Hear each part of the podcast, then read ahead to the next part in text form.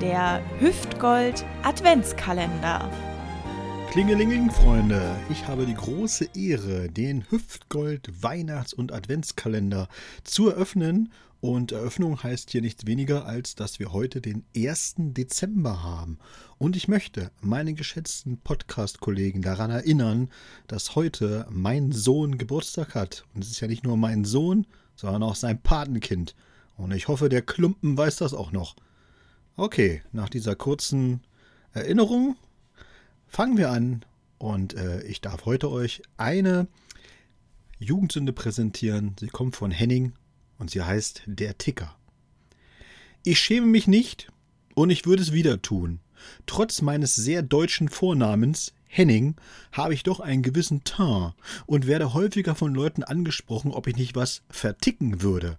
Na, das ist ja die eine Sache. Die andere Sache ist, dass mich ständig ein Arbeitskollege anhaut, ob wir Schwarzen nicht E-Kontakte hätten. Dabei bin ich nicht mal schwarz. Also zwar stammen meine leiblichen Eltern aus Marokko, aber ich selbst war nie südlicher als Mallorca. Eines Abends saß ich auf der Couch und hobelte mir mit meinem elektrischen Hobel die Hornhaut von den Zehen. Dabei fiel mir auf, dass ich einen feinen weißen Staub auf der Couch hinterließ, den ich sonst immer absauge.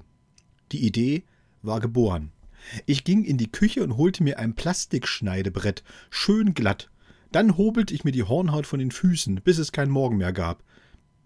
Mann, hatte ich weiche Füße. Das weiße Pulver schob ich in einen kleinen Beutel und legte ihn beiseite. Zwei Wochen später das gleiche nochmal. Und dann zwei Wochen später nochmal. 14 Wochen hobelte ich mir die Füße und sammelte den Staub, bis mich mein Kollege wieder ansprach. Und dieses Mal, ha, ja, dieses Mal würde ich ihm was besorgen können. Am nächsten Tag gab ich ihm das Zeug.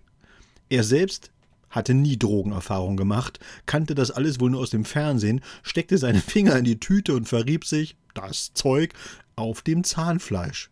Äh, sag mal, äh, muss das so schmecken? guckte er mich an.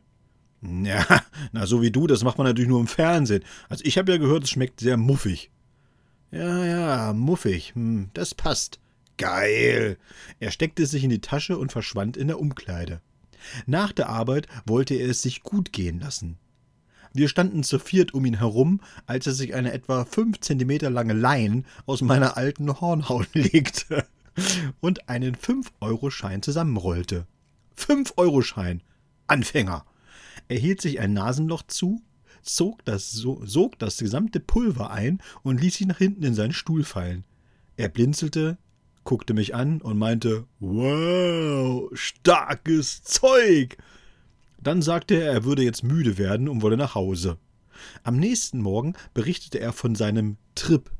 Alle waren echt erstaunt, dass der ihn so müde gemacht hat. Ob ich nochmal was besorgen könnte, wollte man wissen. Nee, alles weggehobelt, meinte ich.